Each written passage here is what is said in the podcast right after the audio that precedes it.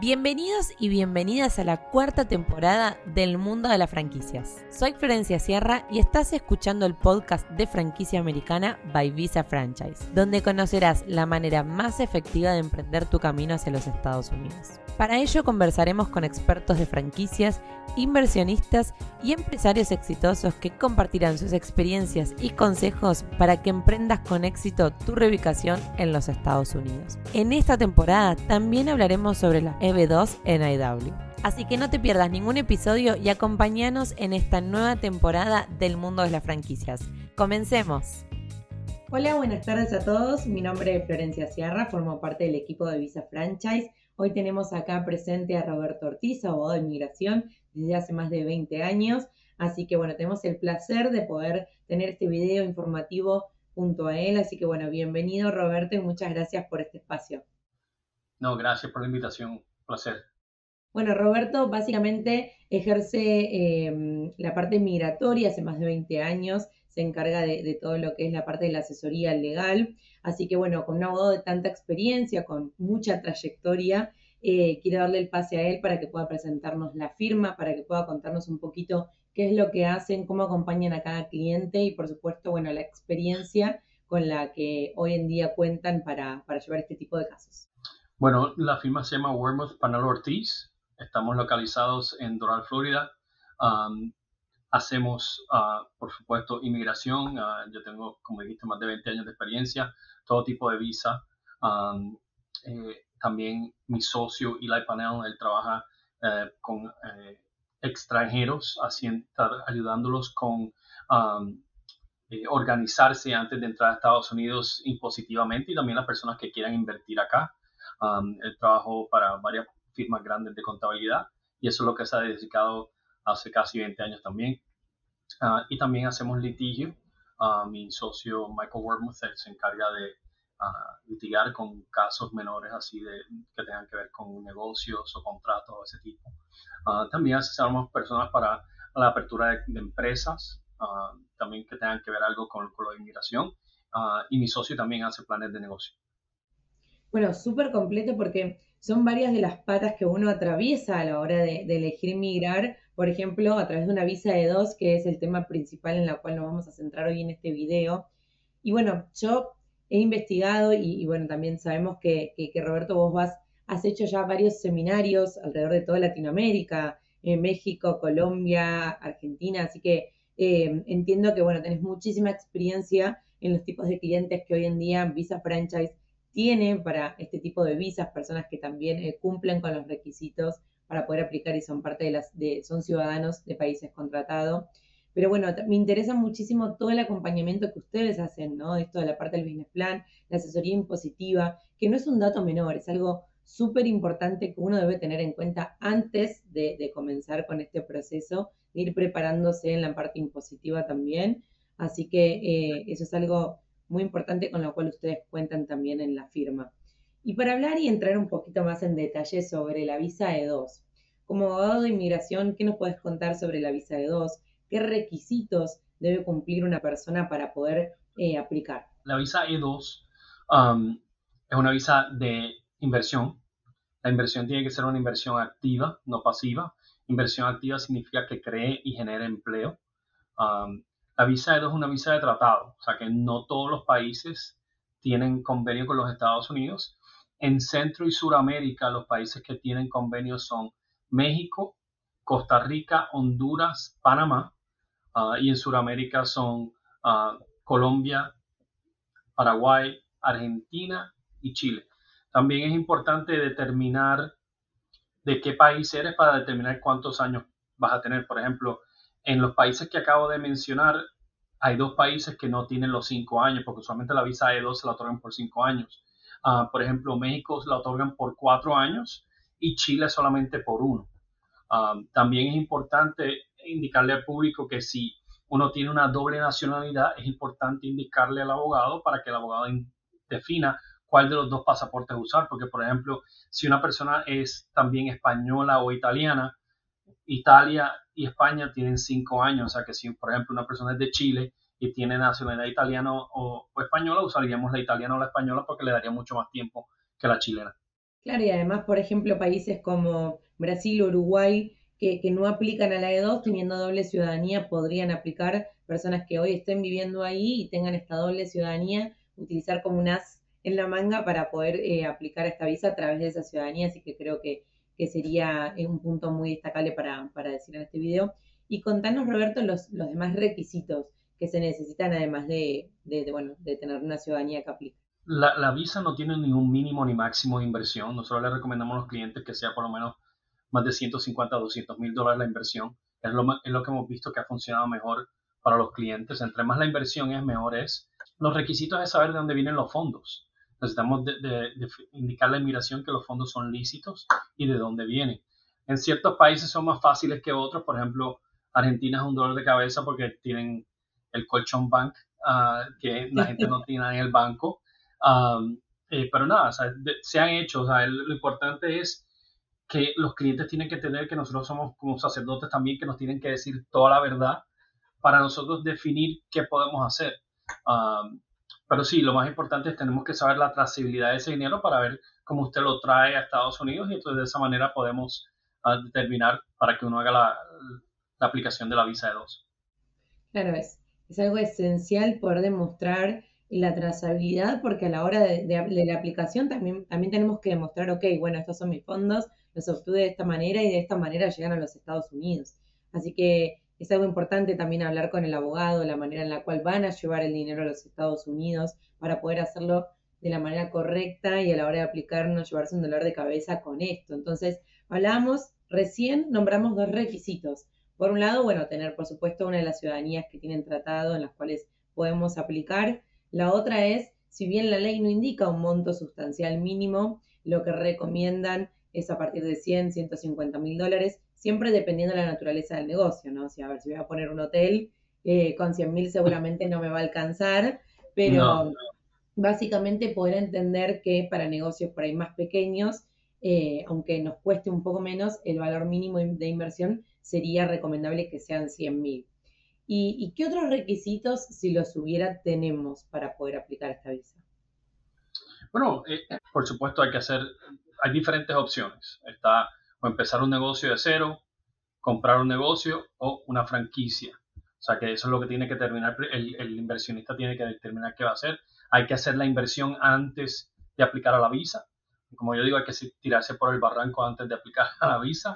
Uh, hay que tenerlo en los fondos, tener el negocio, hacer un plan de negocios. El plan de negocios es el, la evidencia más importante después de los fondos para la visa, donde uno determina qué va a pasar en uno, tres y cinco años. Y tienen que ser números reales. Uno no puede estar poniendo números que no van a existir. Hay veces que por eso la franquicia es mejor porque la franquicia ya tiene un historial de, de que invertir. Entonces, en ese sentido, eh, estaríamos hablando que ese es otro punto importante para determinar y para hacer la visa. Y siempre hay una pregunta eh, común en nuestros clientes y es, a ver, yo tengo mi visa turista, tengo mi negocio en el cual ya elegí, la franquicia en la cual quiero invertir, tengo el dinero, todo legal, todo llevado eh, bien, digamos, este, con la trazabilidad que se puede demostrar y demás. ¿Qué pasa desde el momento en que hago la inversión hasta que por la demora de mi consulado o por lo que fuese obtengo la visa?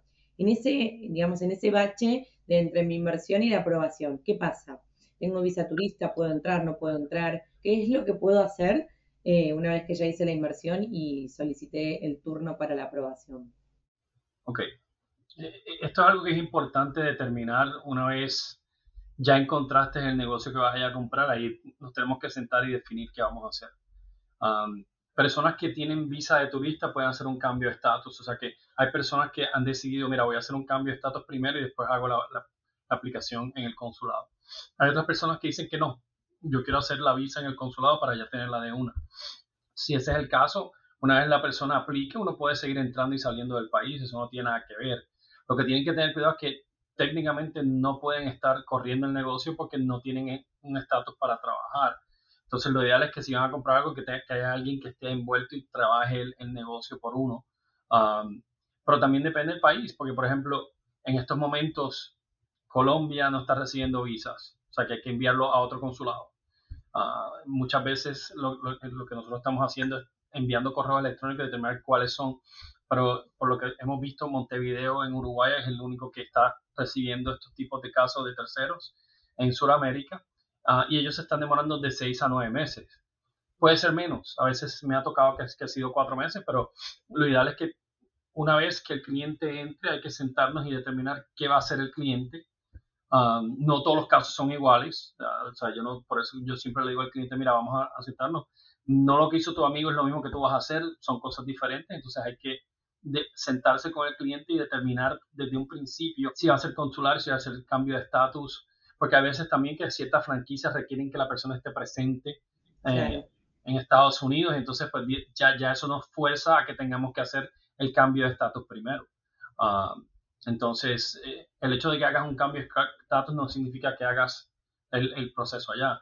Ah, una cosa que creo que es importante para el público que entienda es que son dos procesos completamente separados. Um, esta, la visa E2 es una de las únicas visas que se puede aplicar directamente en la embajada. Uh, entonces, el hecho de que uno haga una aplicación cambio de estatus no significa de que te van a aprobar la aplicación en el, cambio, en, el consulado de inmediato. Son dos procesos, es como si fuera un proceso nuevo. Uh, mucha gente no entiende eso. Entonces hay que estar, hay que hacer las cosas bien hechas para ambas aplicaciones y hay que preparar al cliente para ambas ah, aplicaciones, especialmente cuando vaya al consulado, porque en el consulado sí hay una entrevista. En el cambio de estatus no hay una entrevista, eso simplemente se envía, se envía inmigración y inmigración envía la respuesta. Entonces, sí hay que hacer una, una, entrevista con el cliente para que el cliente esté preparado y sepa lo que le van a, preguntar cuando vaya a la embajada. Claro, básicamente un punto importante que, que, que, estaría bueno que aclaremos, Roberto, es cuando uno elige el cambio de estatus, si tenía cinco años, se reduce ese plazo para, la renovación y que no puede salir ¿no? de los Estados Unidos porque no tiene la visa estampada en su pasaporte, por ende está dentro de los Estados Unidos con un estatus. ¿Es así? ¿Querés explicar un poquito más en detalle sobre esos dos puntos? Correcto, el cambio de estatus es cuando uno entra a Estados Unidos, espera 60 o 90 días y después hace la aplicación de cambio de estatus. Aquí lo que le van a otorgar es dos años y no le van a poner el sello en el pasaporte, simplemente le van a permitir que uno trabaje y trabaje ah, durante esos dos años. Ahora, durante esos dos años, si uno quiere hacer la aplicación en el consulado, hay que hacer una aplicación diferente en el consulado y uno tiene que ir salir al consulado para que uno vaya a aplicar y cuando es sellada, eh, eh, aprobada, le van a sellar el pasaporte y con eso puede entrar y salir y se la van a sellar por cinco años. O sea que la diferencia es una es simplemente rápido, que eso lo, hizo muchos, muchos clientes durante la pandemia, que los consulados estaban cerrados. ahora que los consulados están abiertos, muchas personas están haciendo directamente en la embajada, que es lo que se hacía antes y lo que usualmente yo recomiendo porque es te van a hacer la visa y después puedes entrar y salir, no tienes ningún problema. Pero depende del caso. O sea, por eso es que es tan importante que hay que, con cada cliente, hay que sentarse y determinar qué se va a hacer en cada caso, porque no son todos iguales. Exacto, poder entender cuál es, digamos, la necesidad de cada cliente, el tiempo en el cual tienen, digamos, este pensado migrar y obviamente esto que dice Roberto, la posibilidad por ahí de hacer un cambio de estatus y luego una aplicación para poder en definitiva de acá al final poder obtener eh, la visa en el pasaporte también es importante. Y, y contanos Roberto, bueno, hicimos, vamos a hacer como, como la línea de tiempo, ¿no? Elegimos que vamos a invertir en una franquicia, hacemos la inversión, hacemos el pedido de turno, la aplicación junto con vos. ¿Y, qué pasa en el caso de que por ahí no recibí una aprobación? No digo un rechazo, sino que eh, no recibí la aprobación porque se necesita presentar más documentación. Lo mismo, ¿qué pasa si se rechaza o se observa mi, petición? ¿Qué es lo que debo hacer? ¿Debo esperar un tiempo? ¿No? Eh, y cómo debo proceder en ese caso? Ok.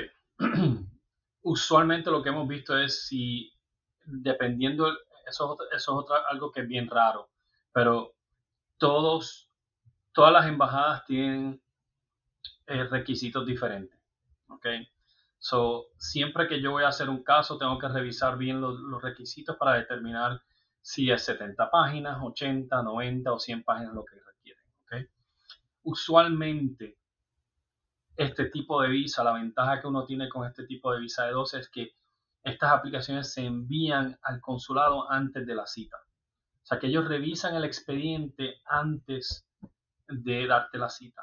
Y usualmente, si falta algo, te lo van a solicitar. ¿okay? Me ha pasado en México, me ha pasado en Canadá. Argentina usualmente te dicen que tienes que llevar los últimos eh, estados de, balance y el estado de, ganancias y pérdidas o los últimos impuestos. Ah, pero la gran mayoría de las veces, si falta algo, te lo van a solicitar. Ahora, cuando he tenido casos de que te solicitan documentación adicional, ellos te dicen técnicamente la, visa no está aprobada, pero cuando sometes toda la documentación, después puede demorar unas tres o cuatro semanas y ya te aprueban. Eh, hace poco tuve un caso en Argentina que fue un caso interesante porque le pidieron documentación al cliente que no, honestamente no esperaba que la, pidieran, pero la pidieron, fue algo más personal que, el negocio, que tenía que ver con los fondos. lo, tuvimos la documentación y, yo diría como en unas dos o tres semanas ya le dieron la cita para que fuera a, tener su pasaporte y, tener su visa. aquí en Estados Unidos, cuando tienes un pedido de evidencia adicional, ellos te piden la evidencia adicional, la sometes y en, dependiendo si lo habilitas o no lo habilitas, si lo habilitas en 14 días te tienen que dar una respuesta del, del RFI. En ese caso, lo vamos a hacer ahora. Si ellos deciden negar por completo la, la visa, uh, hay que ver la razón la cual, por qué la negar. Y de eso depende qué vamos a hacer. Por eso es que es tan importante tratar de, de estar desde un principio en la misma página, el cliente y el, el abogado, para que cuando se envíe ese expediente, el expediente no tenga ningún problema. Uh, entonces, creo que eso es lo, lo, lo más importante de, esa pregunta que me. Perfecto, Roberto. Súper claro, porque además poder entender que es súper importante seguir los lineamientos del abogado para que justamente no lleguemos a esa instancia, sino que toda la información y todo lo que, digamos, lo que respecta al caso eh, esté de la manera correcta, informada y completa, de acuerdo a lo que solicita el abogado.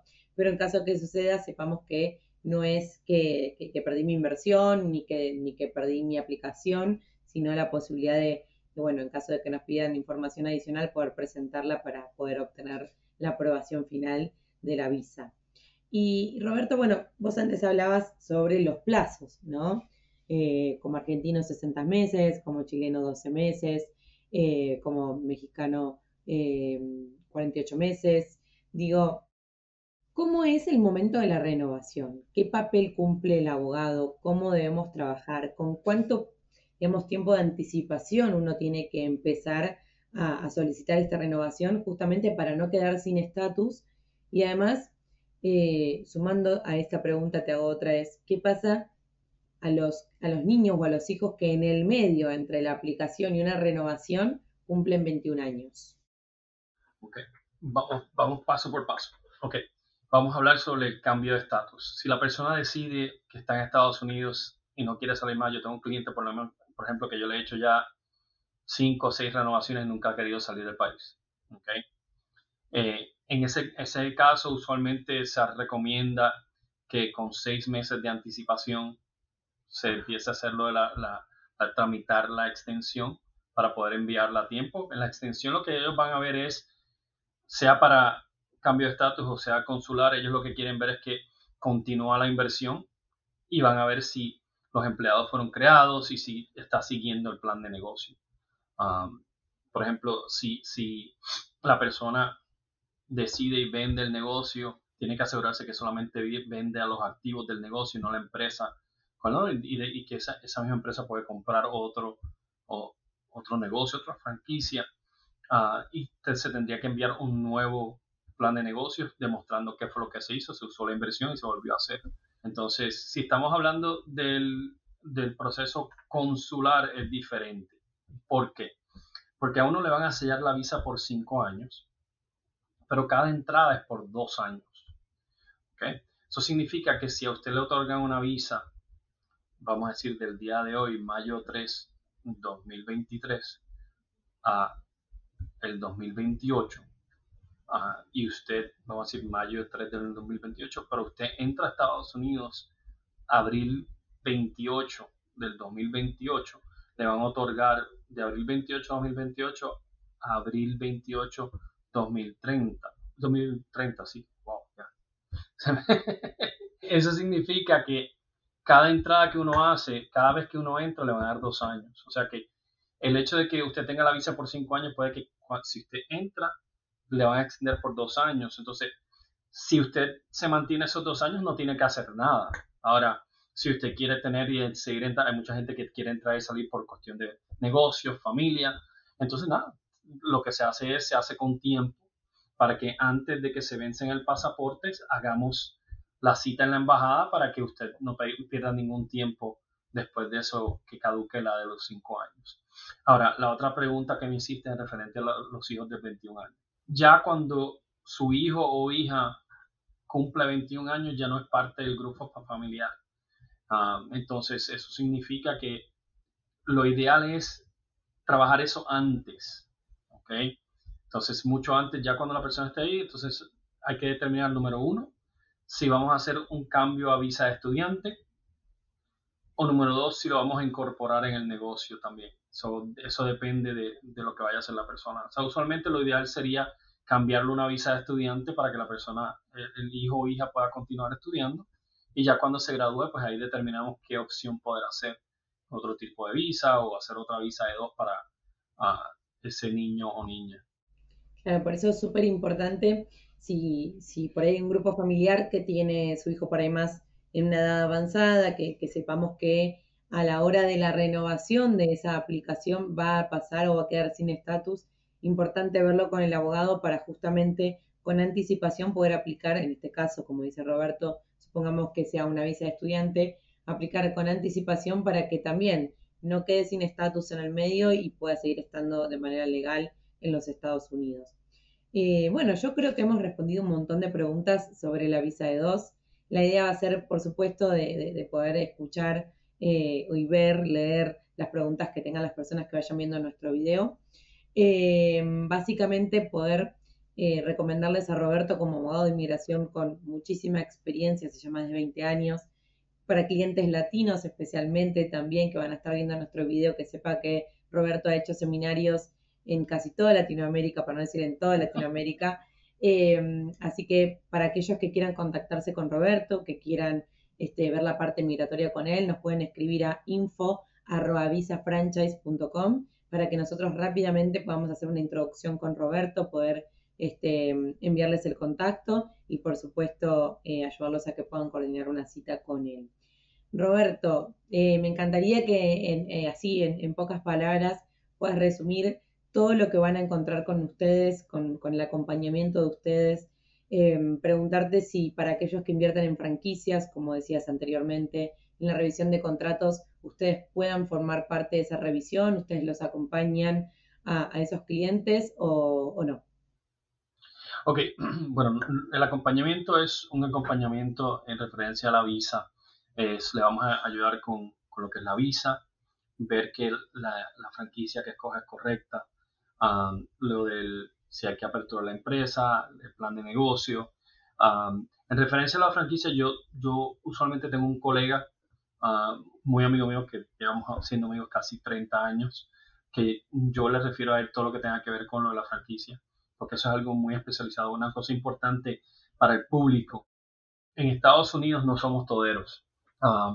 y eso lo he aprendido mucho durante, más durante la pandemia que otra vez. Entonces yo, mi enfoque es inmigración de visas, de este tipo de visas. Por ejemplo, mucha gente me pregunta, ¿haces asilo, haces lo otro? Yo hago a veces asilo, a veces dependiendo del caso, pero lo mío es la visa G, las visas L, las visas de habilidad extraordinaria, certificación laboral, todas esas cosas es lo que hago. Um, pero en el término es, eh, si estamos hablando de la visa de dos, nuestro trabajo es ayudarle con la visa de dos, el plan de negocio, así hay que hacerle la empresa, le hacemos la empresa también pero ese es nuestro trabajo aquí en la oficina. Perfecto, bueno, saber que con Roberto, que eh, se especializa principalmente y se enfoca en lo que es visa, eh, diferentes tipos de visa, como la visa E2, la visa de B2 NW, así que, bueno, poder entender un poco más que con ellos van a recibir todo el acompañamiento migratorio que necesitan, la parte del business plan que también la, la nombraste, y por supuesto dejarles entonces acá info arroba visafranchise.com nuestro contacto para que puedan escribirnos y rápidamente nosotros poder hacer una introducción con Roberto. Bueno, sin más, muchísimas gracias por, por este espacio, por ayudarnos a responder todas estas consultas que son diarias, que, la gran mayoría de los inversionistas E2 o personas que quieran elegir esta visa eh, tienen y, realmente son importantes para la toma de decisión, así que gracias por toda la información. muchas gracias, Francia. Un placer estar aquí y estoy a la orden siempre las preguntas, que vengan las preguntas, que estamos aquí a la orden para ayudar a toda la gente que, que quiera hacer una visa E2 Ah, como dijiste, tenemos más de, yo tengo más de 20 años de experiencia y como dijiste, he viajado casi todo Sudamérica y Centroamérica. Gracias, gracias Roberto y estamos próximamente haciendo más, más videos sobre este tipo de visas. Gracias. Y este fue un nuevo capítulo de Franquicia Americana. Muchas gracias por escucharnos y no te olvides de compartirlo con tus amigos y además dejarnos una reseña. Muchas gracias.